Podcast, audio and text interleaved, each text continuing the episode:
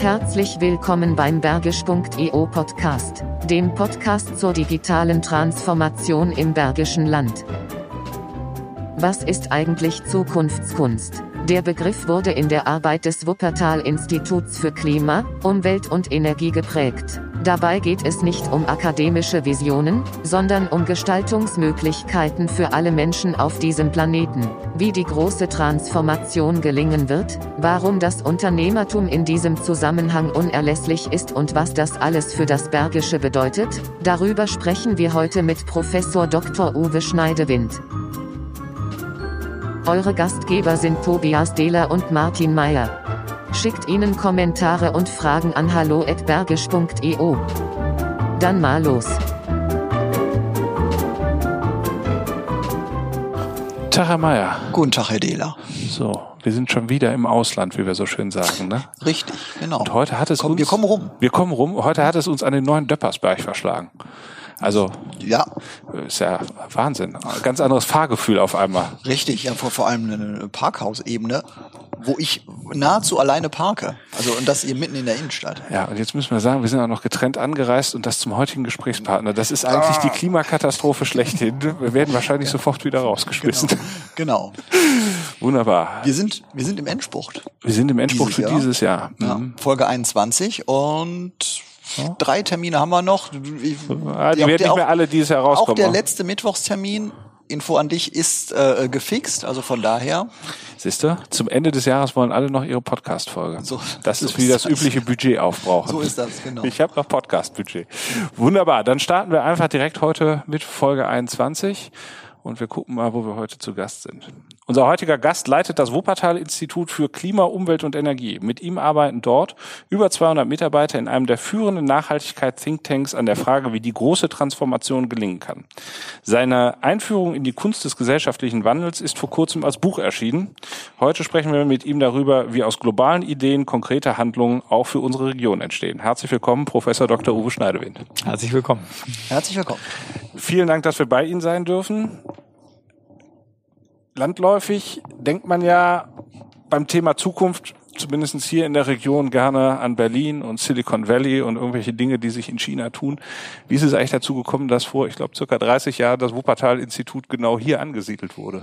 Und Nein. heute quasi so eine Zukunftskeimzelle ist. Ja, ja, 91 sind wir gegründet worden und das geht eigentlich auf die Ende 80er Jahre zurück. Johannes Rau war damals Ministerpräsident und äh, er hatte die Vision für dieses Land Nordrhein-Westfalen, für die kommenden großen Fragen, die aufs Land zukommen sah. Und insofern war das auch schon sozusagen Zukunfts- und prognostische Qualität, wollte er jeweils so einen führenden Think Tank im Land haben. Und damals sind drei ge- wichtige Institutionen entstanden. Das Kulturwissenschaftliche Institut in Essen, Zukunft der multikulturellen Gesellschaft, denn das äh, war äh, NRW ja schon immer. Dann äh, das Institut für Arbeit und Technik. Wie sieht die Arbeit der Zukunft aus? Man sah den Strukturwandel auf einen zukommen und ähm, dieses Thema Energie und Klima. Ne? Das poppte ja Ende der 80er mit hoher Wucht äh, vor. Man hatte die ersten Erkenntnisse zu dem Klimawandel. Man wusste vermutlich, dass sich die Energieversorgung verändern muss. Und äh, da entstand eben die Idee, ein führendes Institut in diesen Fragen zu schaffen. Und damals gab es eigentlich keinen der klassischen Universitätsstandorte, der sich dafür angeboten hat. Also nirgendwo, wo man sagte, man, da ist jetzt schon so viel Forschung, da muss auch so ein Institut hin.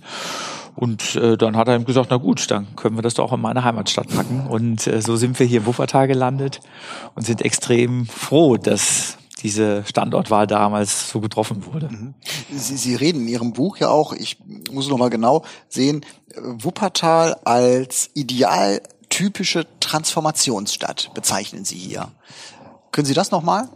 Ja, man muss äh, sehen, ich meine, das, was wir ja machen, wir fragen uns, wie sehen denn eigentlich solche äh, fundamentalen Veränderungsprozesse im technologischen, ökonomischen, gesellschaftlichen eigentlich aus? Wie kann man die aktiv vorantreiben und gestalten? Und wenn man dann in einer Stadt sitzt, die ja genau ein solches Zentrum, so eines massiven Umbruchs schon mal vor gut äh, 150 Jahren war. Mhm. Nämlich äh, Wuppertal, muss ich das immer wieder vergegenwärtigen, galt ja als das Manchester Kontinentaleuropas.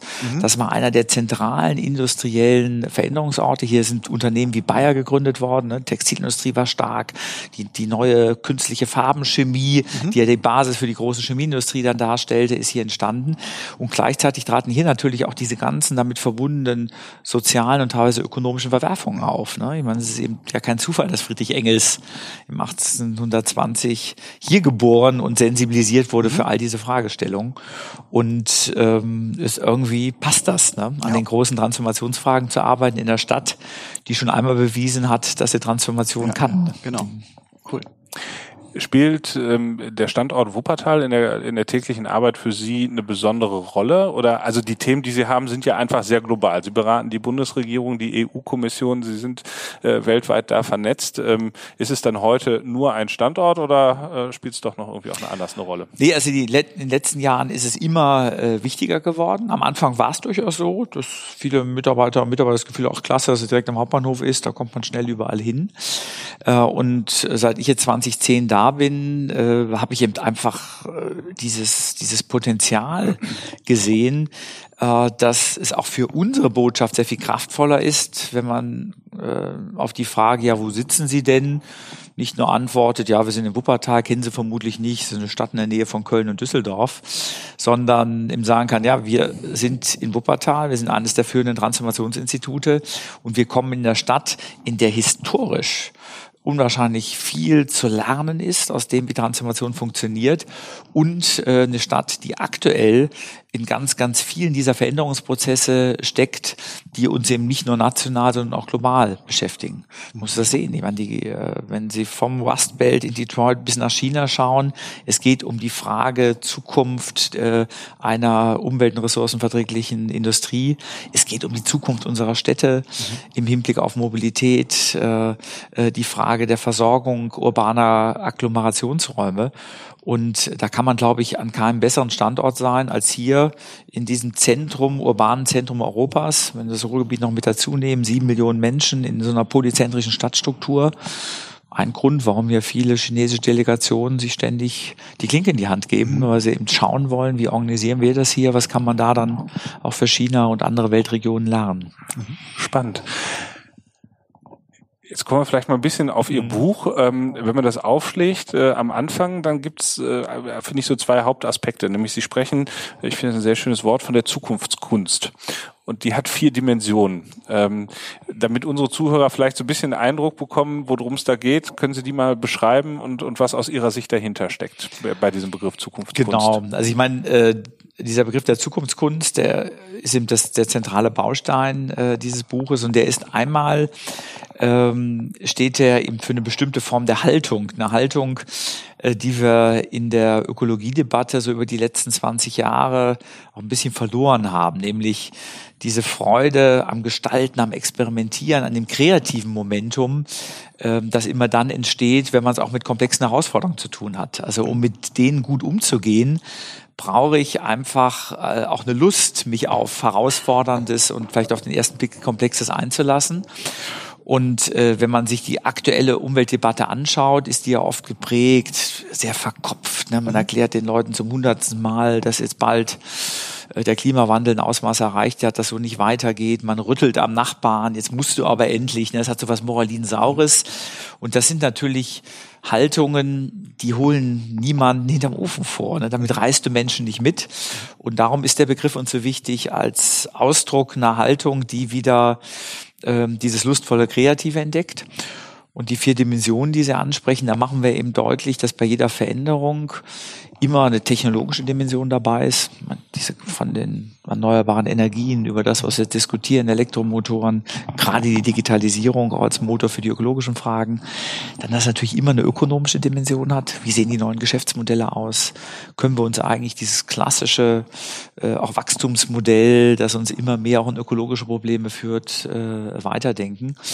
Und dann haben, hat man natürlich so eine politisch-institutionelle Dimension. Wie gelingt da eigentlich das Umsteuern? Da sind wir ja viel weniger kreativ als im technologischen.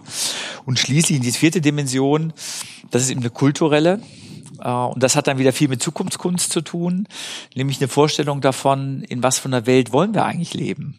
Mhm. Also nicht, wie wehren wir uns gegen all das, was da kommt, weil wir plötzlich merken, boah, Digitalisierung, da sind meine Daten überall verfügbar, sondern habe ich eigentlich eine Vorstellung davon, in was für einem Wuppertal ich in 30 Jahren leben will und wie mache ich das dann zum Kompass für die politische Gestaltung, für ökonomisches Engagement und auch für die, für die Technikgestaltung.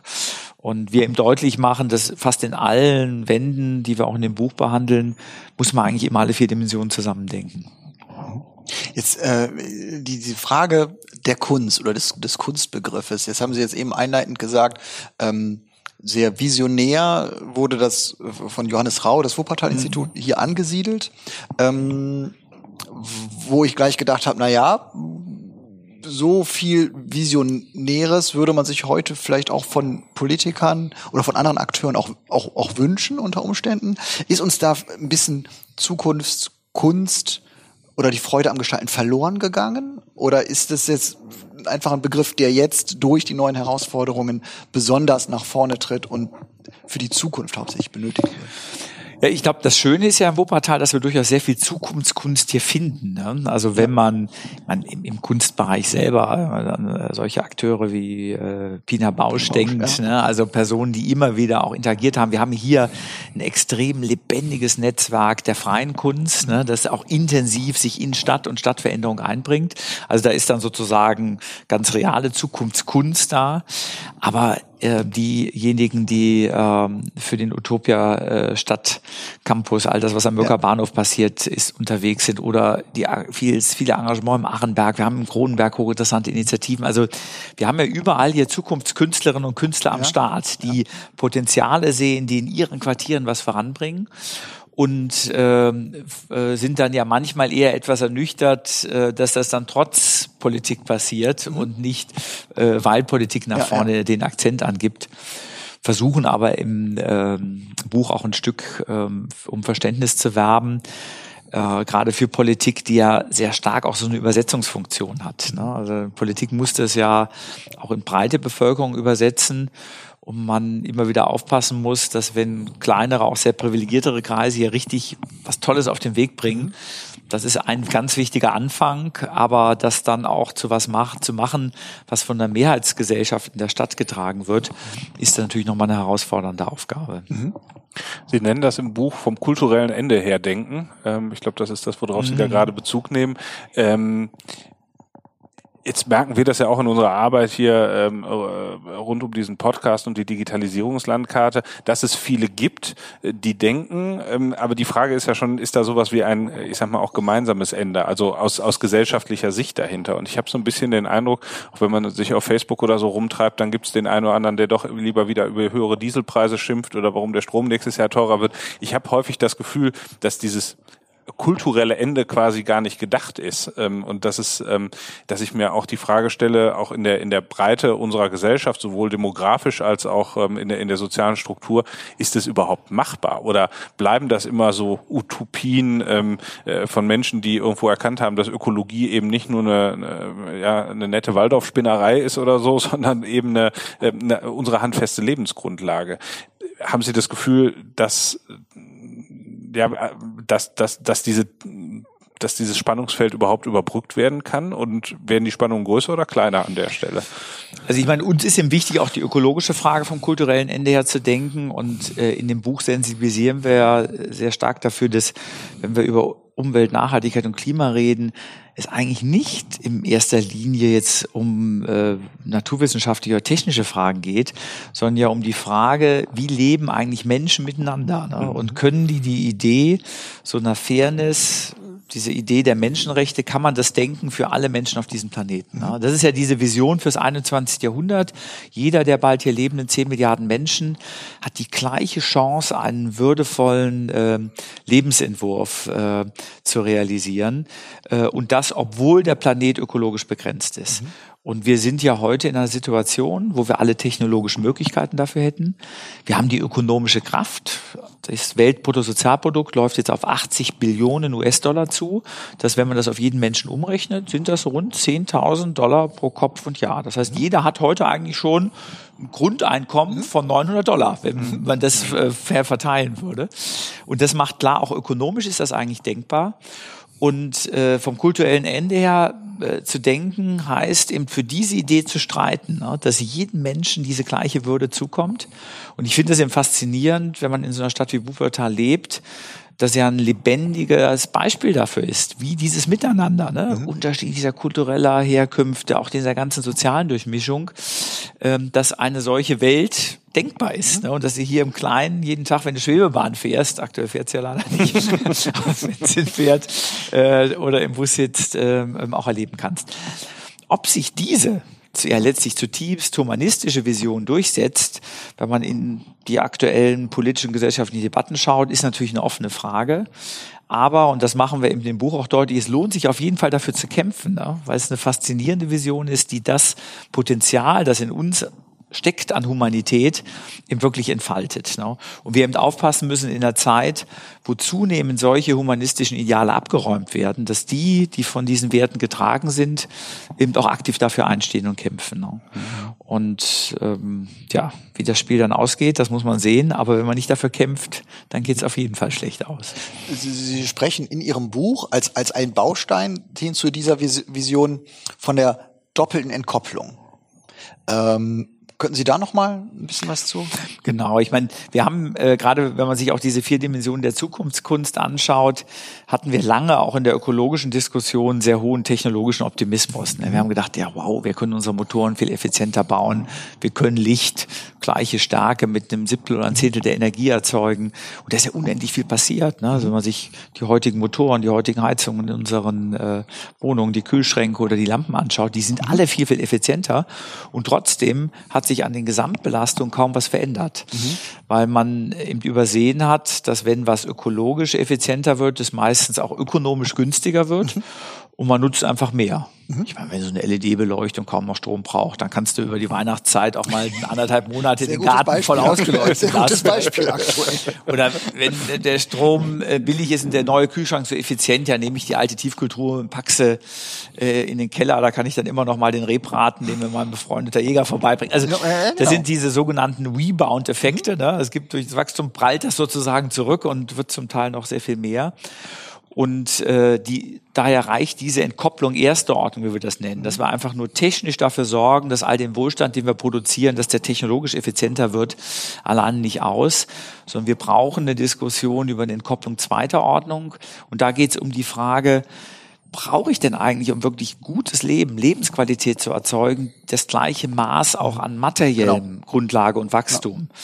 Und da merken wir, dass das ab einem bestimmten Mindesteinkommen, das liegt interessanterweise genau bei diesen 10.000 Dollar pro Jahr, äh, dass man das weitgehend koppeln kann. Dass ich ein amerikanisches Gesundheits- und Bildungssystem habe, das wo extrem viel Geld reingeht, gerade ins Gesundheitssystem, aber im Hinblick auf die Gesundheitsergebnisse objektiviert auf die ganze Bevölkerung, das dann kaum besser ist als das vietnamesische mit sehr viel weniger Mitteln, aber weil dort jeder Zugang auf eine Grundversorgung hat, während ich in den USA zwar in der Spitze die besten Behandlungsmethoden für die wirklich Reichen gewährleisten kann, aber große Teile der Bevölkerung dann gar nicht versorgt sind mit äh, massiven Folgen für die Gesamtgesundheit. Oder eben, wenn man jetzt sich eine Stadt wie Wuppertal anschaut, diese hohe Naherholungsqualität, der Zugang zur Natur, dieses Engagement in einzelnen Quartieren, ne? also die Frage, wo fühle ich mich eigentlich wohl, sozial integriert, wie sicher fühle ich mich in Städten, das sind alles Themen, die hängen gar nicht mehr unbedingt an der absoluten Höhe. Genau des Bruttosozialproduktes. Und äh, das ist eben diese Idee, doppelte Entkopplung, wirklich zu gucken, wie kriege ich mehr gutes Leben hin bei sehr viel weniger Umweltverbrauch und vielleicht auch dadurch, ähm, dass wir gar nicht mehr so an der materiellen Wachstumsschraube drehen.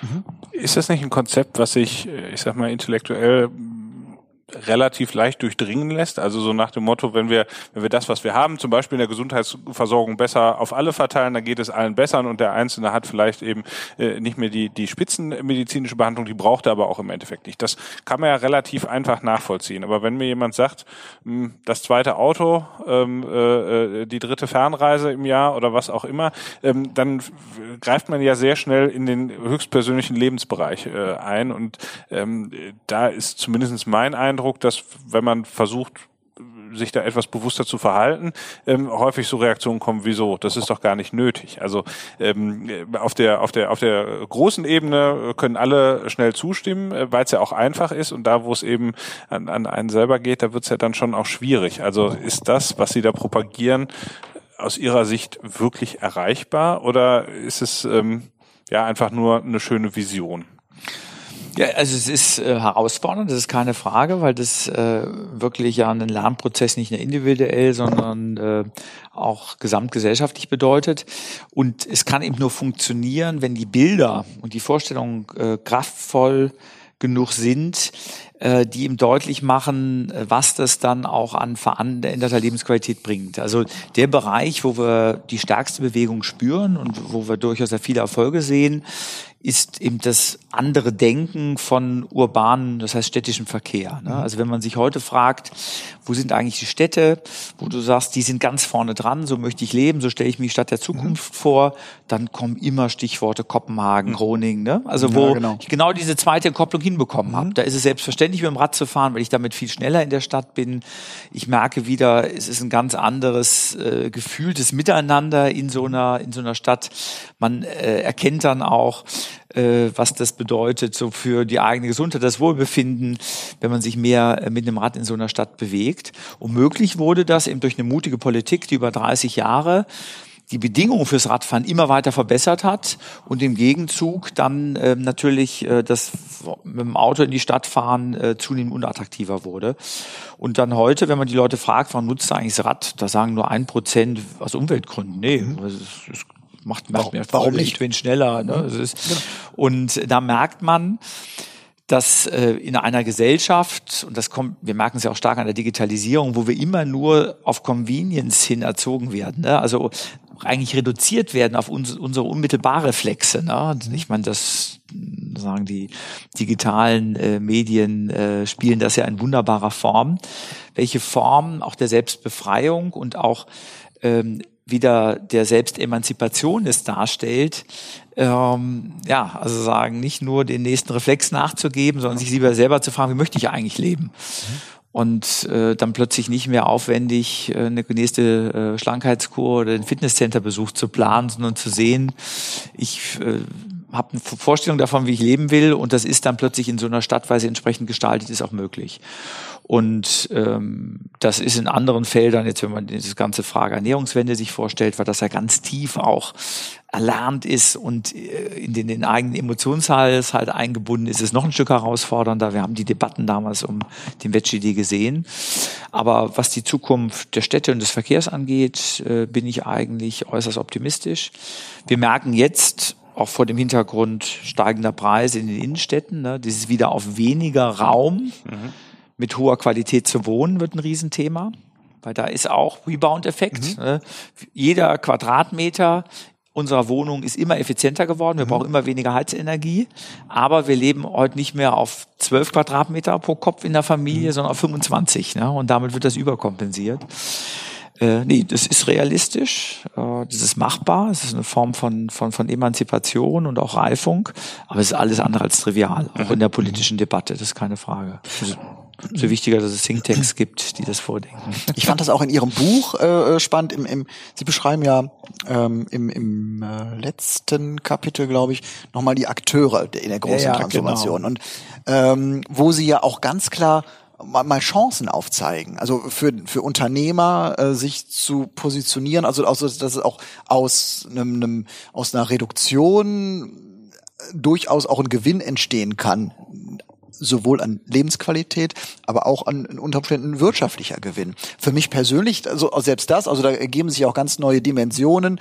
Sie, äh, Im Bereich der ähm, zivilen Akteure haben sie auch ganz bewusst nochmal die Kirche genannt, mhm. die hier in dem Kontext, der hier im Buch beschrieben wird, ganz andere Chancen hätte, sich auch nochmal wirklich reell zu positionieren. Ganz anders und auch wirklich relevant zu positionieren, wo, glaube ich, ganz, ganz viele Menschen sagen würden, das könnte wieder meine Kirche, meine Religion sein. Weil, weil genau, sie zeigen das ja auf, dass diese Themen auch wirklich von der Kirche bespielt werden können und mit Input äh, äh, geliefert werden können, gefüllt werden können. Also das fand ich dann schon spannend und auch, wie gesagt, für viele Akteure eine riesen, riesen Chance. Absolut. Also wenn man jetzt die Kirchen nimmt, wenn man sagt, wir müssen das vom kulturellen Ende her denken. Es geht um eine andere Form auch von äh, Haltung. Ja. Es geht letztlich eben wirklich auch um ein humanistisches Projekt. Sind natürlich solche Institutionen, die einmal natürlich universalistisch sind. Ne? Mhm. Ich meine, die, die Kirche, gerade die christliche Kirche, ist ein globales mhm. Unternehmen und Projekt,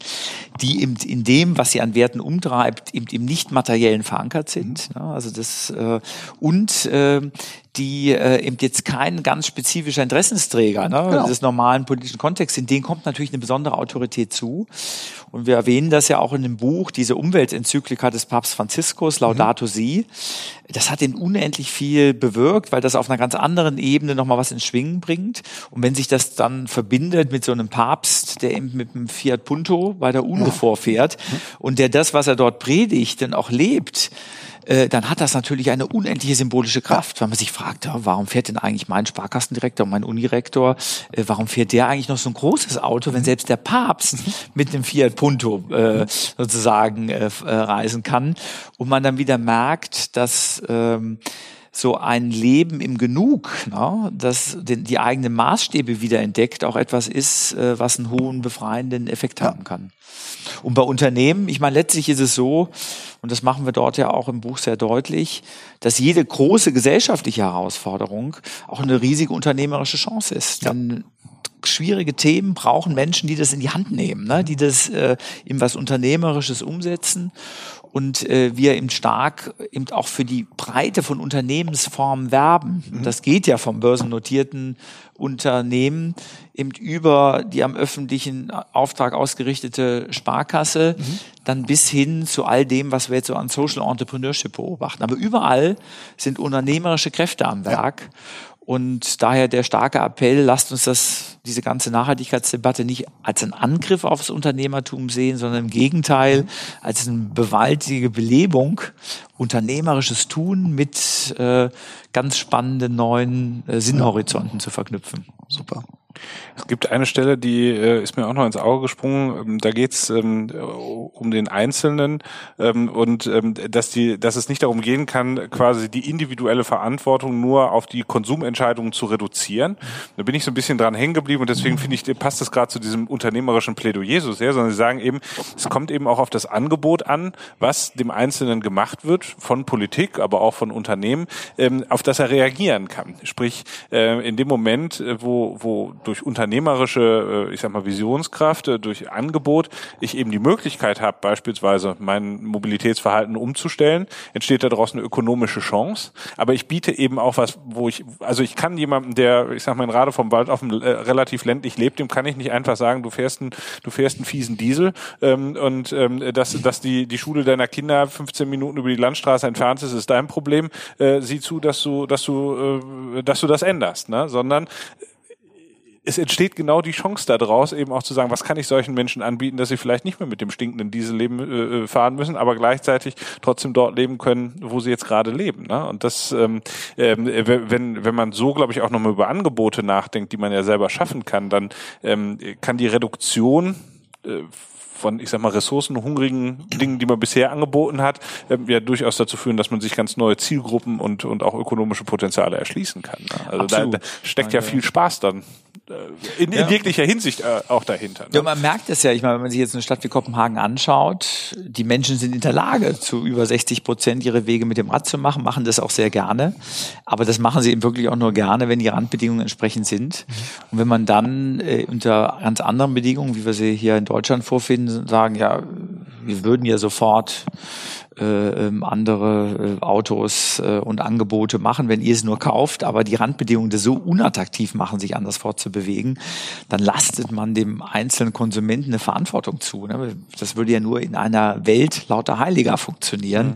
dann trotz solcher schwierigen Randbedingungen überall äh, in sich, sich von dem leiten zu lassen, was man im Kopf als gut erkannt hat. Ne? Und darum machen wir das im Buch einfach sehr, sehr stark. Wir können nicht die ganze Verantwortung beim Einzelnen abladen, der mit seiner Lebensbewältigung oft schon genügend zu tun hat, sondern da sind Politik, aber natürlich auch Unternehmen mit in der Pflicht, an Randbedingungen zu arbeiten, die, wie wir das nennen, dann gutes Leben leichter machen. Ne? Ja. Mir ist, mir ist in dem Zusammenhang durch den Kopf gegangen, äh, ich glaube, das ist 10 oder 15 Jahre her, da waren die Grünen in der, ähm, äh, ich sag mal, äh, zusammen mit der SPD in der Regierungsverantwortung in Remscheid und haben damals durchgesetzt, dass im Innenstadtbereich auf einem relativ kurzen, äh, kilometermäßig kurzen Bereich Radwege eingezeichnet worden sind. Und der klassische Remscheider hat sich aufgeregt, so ein Scheiß, äh, hier fährt doch eh keiner Fahrrad und äh, was soll das denn bringen? Ähm, und die Leute, die Fahrrad gefahren sind, die haben das, glaube ich, in der Tat ignoriert, aber zum damaligen Zeitpunkt war Radfahren Fahren in einer äh, so hügeligen, äh, topografisch hügeligen Stadt einfach auch wirklich unattraktiv und nicht gelernt. So, und auf einmal ähm, äh, sind E-Bikes da und man sieht, obwohl, also Remscheid ist bis heute keine Fahrradfahrerstadt geworden, äh, das, das würde zu weit gehen, aber man sieht auf einmal, wie sich das verändert, weil das Angebot Fahrrad zu fahren, ohne dass man klatschnass geschwitzt irgendwo ankommt, äh, auf einmal besteht. Und jetzt würde es wahrscheinlich auch Sinn machen, über den Ausbau eines Fahrradnetzes nachzudenken. Und jetzt kommt natürlich an die interessante Frage, ist das Thema damals vielleicht schon so verbrannt worden, dass heute Leute sagen, guck doch, da ist doch damals schon keiner drüber gefahren, warum soll das heute anders sein? Und das sind natürlich wirklich spannende Diskussionen, wo man natürlich auch über diesen Lenkungseffekt ganz gut äh, wahrscheinlich streiten kann. Äh, also fährt, fährt der Remscheider auf einmal Fahrrad, nur weil wir noch mehr Radwege dahin pinseln und ähm, weil wir die Infrastruktur schaffen können. Also könnte Remscheid ein nächstes Kopenhagen werden oder ja, nicht? Ja, absolut. Ich meine, das macht ja die Städte im Bergischen Städtedreieck da äh, so interessant, weil das ist der echte Lackmustest. Ne? Mhm. Also wenn man das hier schaffen, äh, aus diesen Städten äh, Radstädte zu machen, dann weiß man, es geht überall in der Welt. Auch, auch darum sind wir gerne hier äh, in, im Städtedreieck, mhm. weil die sind die echt die harten Nüsse zu knacken. Ne? In Freiburg-Vauban, so in diesen Vorzeigevierteln, da hast du es auch als Wuppertal-Institut leicht. Hier haben wir immer wieder den Reality-Check.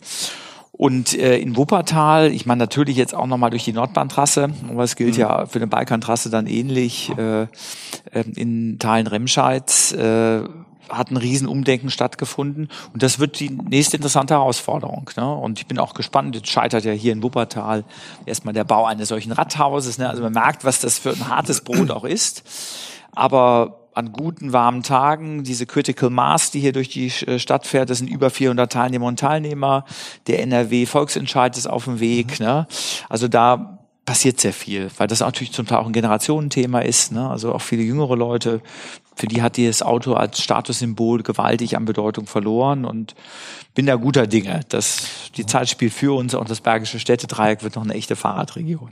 Wobei beim, also das, das ist eine Geschichte, also wir, man merkt es auch hier, wenn man so in die konkreten Themen geht, man merkt, wie viel es da gibt. Also wir schimpfen uns Digitalisierungspodcast oder Podcast zur digitalen Transformation. Äh, wir reden jetzt von Fahrrad, wir reden vom Diesel, wir reden von Ernährung. Äh, ich habe beim, beim Lesen des Buches immer zwischendurch immer mal gedacht, mit allem, was man so macht, nein, da fühlt man sich nicht klein, aber auf der anderen Seite habe ich mich gefragt, wer dieses Thema große Transformation, also wie wird es insgesamt, äh, ähm, äh, wie, wie, was müsste passieren, um da ein Augenmerk drauf zu haben, um das auch ein Stück weit zu lenken? Oder verlasse ich mich auf die Zivilgesellschaft, die an diesen Punkten mit Volksentscheiden, mit, mit eigener Initiative diese Themen nach vorne bringt. Ich bin mir nicht sicher. Also ich, da habe ich so ein bisschen irgendwann aus den ganzen konkreten Themen heraus so ein bisschen den Überblick verloren, wie sowas zu steuern ist, weil jetzt sie an einigen Stellen ja auch klar machen, dass wir schon über unsere, also über unsere Grenzen hinaus leben in, in ich glaube, es war in Biodiversität mhm, genau, beispielsweise, äh, dass wir da eigentlich schon, dass da 12 Uhr schon durch ist. Ja, also ich meine, auf der einen Seite machen wir, wollen wir mit dem Buch auch Mut machen, dass äh, äh, sich so eine große Transformation letztlich in sehr unterschiedlichen Bereichen, Energie, Kreislaufwirtschaft, genau. Mobilität in den Städten vollzieht und äh, man deswegen äh, nicht Sorge haben muss, äh, dass Stagnation droht, wenn es irgendwo an einer Stelle nicht weitergeht, sondern man sich in vielen Feldern auch einbringen, engagieren kann und dann die Bewegung in einem Feld auch wieder vielleicht auf ein anderes mit überspringt. Wenn man sich jetzt fragt, wie halte ich das Ganze im Griff, ähm, haben wir natürlich Instrumente, die auch in der politischen Debatte eine wichtige Rolle spielen. Also wir, wir, wir arbeiten ja an nationalen Klimaschutzplänen, wir haben das auf Landesebene, wir haben das auf Stadtebene, wo man guckt, wie zahlen denn die verschiedenen Bereiche ein. Die Umweltbundesministerin ähm, äh, äh, Svenja Schulze hat jetzt ja auch vorgeschlagen, wir müssen da noch stärker auch Preise, die ökologische Wahrheit sagen mhm. lassen eine Formel, die ja unser Institutsgründer Ernst-Ulrich von Weizsäcker schon in den 90ern geprägt hat. Äh, und das hilft natürlich unendlich viel, ne? wenn wir überall äh, CO2 entsprechend bepreist haben, dann treibt das eine Verkehrswende an, macht es plötzlich attraktiv, in Energiesparmaßnahmen im Gebäudebereich auch zu investieren äh, führt dazu, dass wir unsere Wohnorte eventuell künftig mit anders wählen. Eine Videokonferenz wird dann vielleicht doch mal attraktiv im Vergleich zu einem Flug, wenn man plötzlich das Kerosin auch besteuern muss. Mhm. Ne, das macht das ja zurzeit so unendlich billig, ne, ja. dass du den Flugsprit ganz ohne Steuern ja, genau. tanken und verbrauchen ja. darfst. Und insofern gibt es schon so einige Querschnittsinstrumente, mit denen man so eine Richtungssicherheit äh, mhm. äh, hinbekommt. Aber letztlich zahlen alle diese einzelnen Felder eben in diese übergeordnete, auch kulturelle Idee ein. Ne? Mhm. Dass wir in der Lage sind, in diesem 21. Jahrhundert nicht nur an uns, unser unmittelbares, individuelles oder auch Überleben unserer Nation zu denken, sondern dass wir in der Lage sind, Verantwortung zu übernehmen für Menschheit insgesamt. Und das ist eigentlich ein sehr erhabenes Momentum. Ne? Mhm. Und das mache ich wenn ich hier aus Kohle aussteige, wenn ich auf Elektromotoren umstelle, könnten sie einfach so weitertreiben und es würde ja erstmal naheliegend auch so funktionieren, aber dass wir mit so einem Kompass äh, unsere Art des Wirtschaftens und unsere technologische Basis äh, umstellen, das ist eben Ausdruck dieses zivilisatorischen Potenzials, das Menschheit ja. hat. Und das kann dann immer wieder stolz machen. Ja, auf jeden Fall. Wenn man sich dann so die unterschiedlichen Akteure anguckt und ich finde da, also wir haben ja eben über IHK gesprochen und äh, wie wir da mal zusammengekommen sind, ähm, was jetzt dann eine Unternehmer- oder mhm. Unternehmensvereinigung ist, über, ich sag mal, Stadträte und, und Landesregierung und Bundesregierung, haben Sie das Gefühl, dass, ähm, dass die, dass die Wichtigkeit, ähm, ich sag mal, des Themas Zukunftskunst ähm, äh, überall schon da ist und dass es, naja, ich sag mal, bis auf Nuancen fast egal ist, wer regiert? Ähm, oder ist es schon so, dass Sie sagen, ähm, da gibt es schon ganz herbe Unterschiede, ähm, sowohl in der politischen Landschaft, ohne dass ich das jetzt auf einzelne Parteien beziehen will, äh, aber auch hin, dass, dass es wirklich, ja, dass es einfach auch noch eine Menge Akteure gibt, äh, die da noch auf den Zug mit aufspringen müssen? Also ich glaube, was wir schon haben, wir haben in dem Buch ganz am Anfang beschreiben wir ja, ähm, was so die Erkenntnisse gerade der Historiker sind, bei solchen moralischen Revolutionen. Also in der Menschheit haben wir das ja schon einige Male erlebt, ne, dass wir solche Zivilisationssprünge gemacht haben. Abschaffung der Sklaverei zum Beispiel oder Einführung Frauenwahlrecht. Das sind alles Beispiele für solche moralischen Revolutionen. Und auch der Umgang jetzt mit dem Klima oder der nachhaltigen Entwicklung ist wieder so ein nächster Zivilisationssprung. Und wenn man sich die, die Phasen anschaut, gab es fast in allen diesen moralischen Revolutionen so eine Phase, wo eigentlich allen klar war, ja, das Problem ist da, es hat auch was mit uns zu tun, man müsste eigentlich. Und dann aber ganz, ganz viele Argumente kommen, warum das jetzt nicht geht. Ne? So nach dem Motto, du können die deutsche Automobilindustrie ja nicht gefährden. Oder, boah, wenn ich jetzt diese, in diese teure Maßnahme investiere, kann ich mir gar nicht erlauben, ich muss jetzt erstmal meine alte Ölheizung weiter benutzen. Also diese Phase, man und ich glaube, da sind wir wirklich auch drinne. Du hast fast keinen jetzt im normalen Parteienspektrum, außer denen, die da jetzt politisches Kapital draus schlagen, dass sie auch die wissenschaftlichen Fakten bewusst in Frage stellen und äh, dagegen agitieren. Aber im breiten Parteienspektrum Problembewusstsein ist da. Die Unterschiede sind eben in der Stärke, mit dem man diese Gründe vorbringt, warum man müsste eigentlich aber. Ne? Also was kommt bei dem aber? Und wo sind die Kräfte, äh, die dann den Mut haben zu sagen, nee, das der Anthony Payer, einer der Historiker, der sagt dann, dann kommt dann irgendwann dieses Momentum, wo es zum Frage der Ehre wird. Sagt, hey, nee, das muss jetzt einfach wir tun. Ne? Mhm. Sie haben von den Remscheider Grünen berichtet, die dann sagen, ja, jetzt machen wir einfach, das, das, wir müssen das jetzt mal umstellen.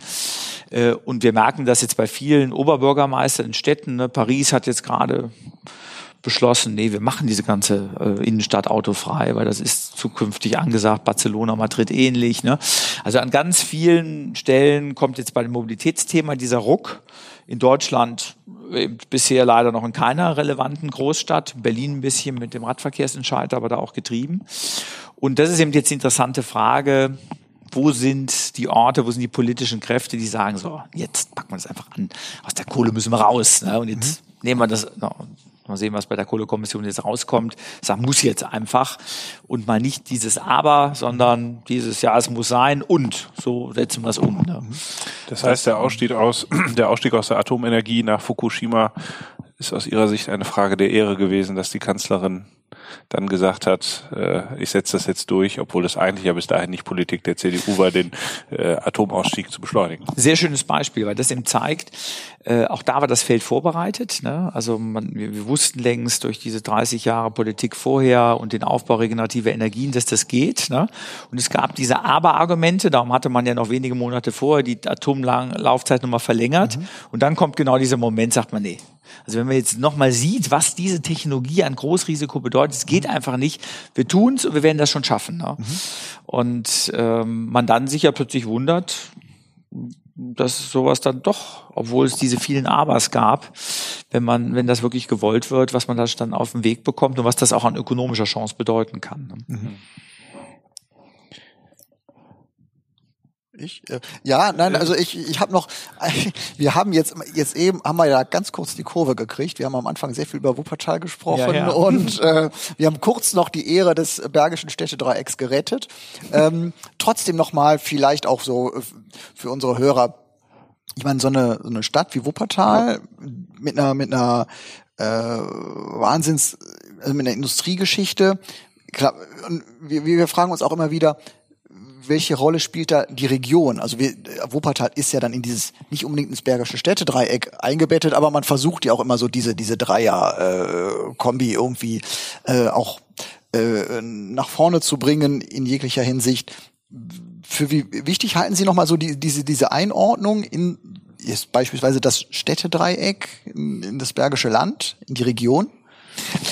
Meine, wir gucken ja als ein äh, Institut, das eben sehr global arbeitet, schauen ja aus einer noch mal etwas größeren Perspektive drauf. Und das, was jetzt hier die Region so interessant macht, ist ja, dass sie selber wiederum in einen der spannendsten urbanen Metropolräume eingebettet mhm. ist. Mhm. Also das, was halt die Kraft dieser, dieser urbanen und Städteansammlung NRWs ausmacht, ist eben, dass das von der Rheinschiene sozusagen von Bonn, Köln, Düsseldorf übers Ruhrgebiet inklusive Berge, Städtedreieck umfasst, dass wir fast sieben Millionen Menschen auf engstem Raum mhm. haben und äh, das dazu führt, dass selbst ja globale Investitionsentscheidungen, habe letztens mit dem Strategiedezernent der Stadt Oberhausen gesprochen, die jetzt äh, vermutlich einen der größten Fitnessketten nach Oberhausen bekommen und der, mhm. die hatten die Wahl, ob die nach Los Angeles oder nach Oberhausen gehen. Okay. Und haben dann gesagt, nee, Oberhausen eigentlich viel besser, weil da habe ich ein viel interessanteres Einzugsgebiet, ja. weil die das dort auch vermarkten, sozusagen mal einen Tag Fitnessstudio als Event, ne, mit den neuesten Geräten, Sportgerätehersteller und ähnlichem.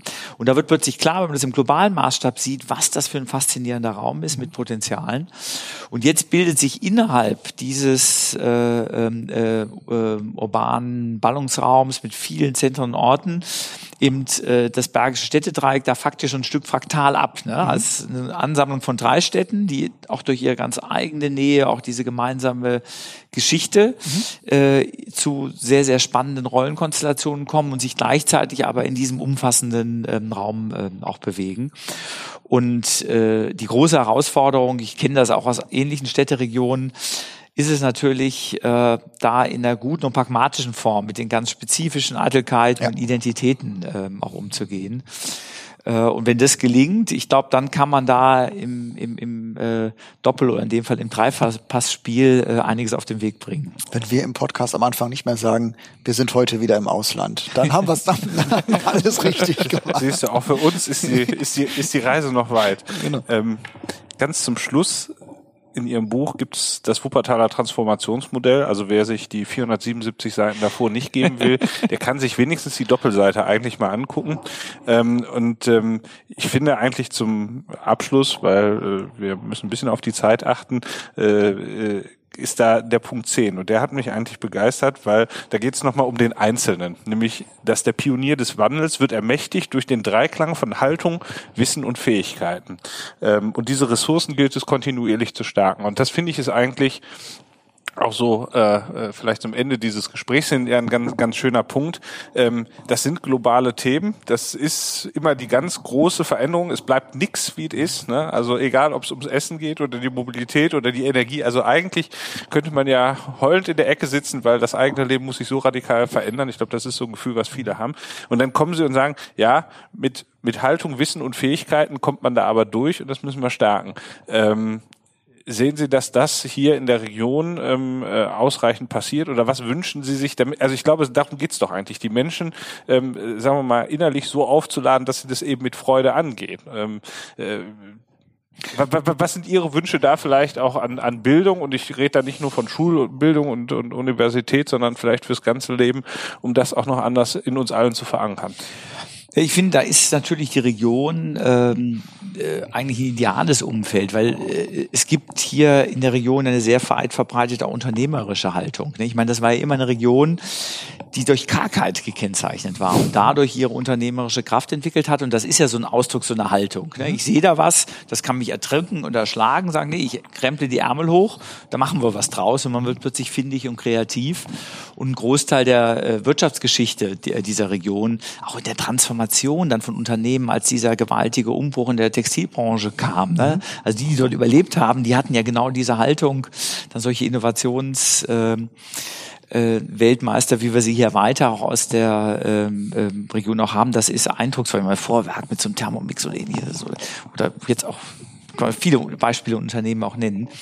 Und äh, ich glaube, man muss auch immer wieder sehen, wir sind ja auch eine äh, ganz klassische äh, äh Migrationsregion. Ne? Mhm. Das heißt, sie haben ganz, ganz viele Menschen, die sozusagen den Mut hatten, ne, aus ihren Ländern hinauszugehen, irgendwo neu zu starten, ähm, sich eingebracht. Die, die mussten auch eine Haltung haben, sich, sich durchzubocken, zu schlagen. Da ist einfach unwahrscheinlich viel Potenzial und auch Anschauungsmaterial, wie, wie Veränderung gelingen kann. Und äh, das knüpft dann an, an, an diese Form der Ressource auch an. Und wenn man dann merkt, wenn man das selber eben auch mal erlebt hat, ähm, sich zu transformieren, mit Menschen zusammen zu sein, die solche Veränderungen erleben, dann steckt das eben auch sehr an und man spürt, ja, das ist das, was mich wirklich reifen lässt. Mhm. Ne? Denn ähm, einfach nur so ganz normal in der Komfortzone dahin zu leben, ist auch eine Möglichkeit, seine 70, 80 Jahre herumzubekommen. Aber es lässt doch viel des Potenzials, das eigentlich in einem steckt, dann doch ein Stück ruhen. Und insofern äh, ist das eben der Appell auch an die Ökologiebewegung, zu wissen, was man eigentlich alles tun müsste, ist das eine, diese Haltung und die Fähigkeiten zu entwickeln, sich auch ein Stück selbst zu transformieren, auch als Umweltbewegung in der Herangehensweise, ist eben das andere, das dann erst den Erfolg bringt. Es erinnert mich irgendwie, ich habe gerade den Spruch abgewandelt von Franz Beckenbauer im Kopf, geht's raus und macht's Zukunft. Gewisserweise. Ja, genau. Ähm, ja, Herr Schneiderwind, vielleicht zum Abschluss. Sie sagen, die Leserinnen und Leser ihres Buches und wir alle sollten uns auf den Weg machen, Zukunftskünstler zu werden. Der Zukunftskünstler Uwe Schneidewind, abgesehen von dem, was Sie tagtäglich im Beruf äh, hier im Wuppertal-Institut machen, äh, was zeichnet Sie besonders aus? Wo würden Sie sagen, sind Sie ein besonderer Zukunftskünstler? Ja, ich glaube, ich bin ja gesegnet mit so einem rheinischen Optimismus ne? Äh, und äh, diese positive Energie eigentlich auch in der Welt, wo es einem manchmal gar nicht so leicht fällt, immer wieder in sich gedeihen zu lassen und andere daran teilhaben zu lassen, das ist schon ein sehr, sehr kennzeichnendes Momentum. Und gleichzeitig ist es etwas, äh, was reich beschenkt wird, weil diese Resonanz mit positiver Energie, die man teilweise auslösen kann, die kommt ja doppelt und dreifach ja. zurück. Und insofern hoffe ich mir, dass, auch wenn die Zeiten da draußen schwieriger werden, diese diese sonnige Kraftquelle nie versiegt. Super. Wunderbar, das wünschen wir Ihnen auch. Wer da ein bisschen zu nachlesen will, dem sei das Buch empfohlen. Wir werden es in den Shownotes nochmal verlinken. Ähm, äh, es ist an der einen oder anderen Stelle ein bisschen wissenschaftlicher als äh, das, was wir hier gerade so gesagt haben, aber äh, nichtsdestotrotz eine, eine ganz spannende Lektüre und sicherlich nicht nur was äh, für Akademiker. Ja, auch bevor hier man vielleicht den Eindruck gewinnt, das Buch hätte mich ein wenig entmutigt, also ganz im Gegenteil. Also sie, sie schließen ja auch wirklich mit dem Satz, werden Sie Zukunftskünstlerin beziehungsweise Zukunftskünstler. Und äh, genau das hat es bei mir persönlich hinterlassen. Sehr cooles Buch, spannendes Buch, inspirierend. Hat auf jeden Fall viel Spaß gemacht zu lesen. Und ich würde sagen, in diesem Sinne. Überreichen wir zum Abschluss. Ach, ja, richtig, hätte ich fast Die, vorher- genau. die berühmt-berüchtigte. Äh, äh, die, die, die Gäste unseres Podcasts erhalten alle durchgängig die berühmt-berüchtigte Bergisch IO-Tasse. Das ist hervorragend. Auch- farblich hervorragend. Ja, also genau, genau. Vor den Ton. Also Klasse. auch für Sie. Genau, ist ganz Sinne. exklusiv. Es gibt sie nicht für Exklusiv. Geld und gute Worte. Man muss eine Stunde Podcast mit uns ertragen. Ganz genau. Äh, Ganz ist genau. das schon für gute genau. Worte. genau, man hat danach den Kaffee auf, ist nämlich nichts mehr drin. Nein, alles gut. Also vielen Dank dafür ähm, und äh, hat mir riesen Spaß gemacht.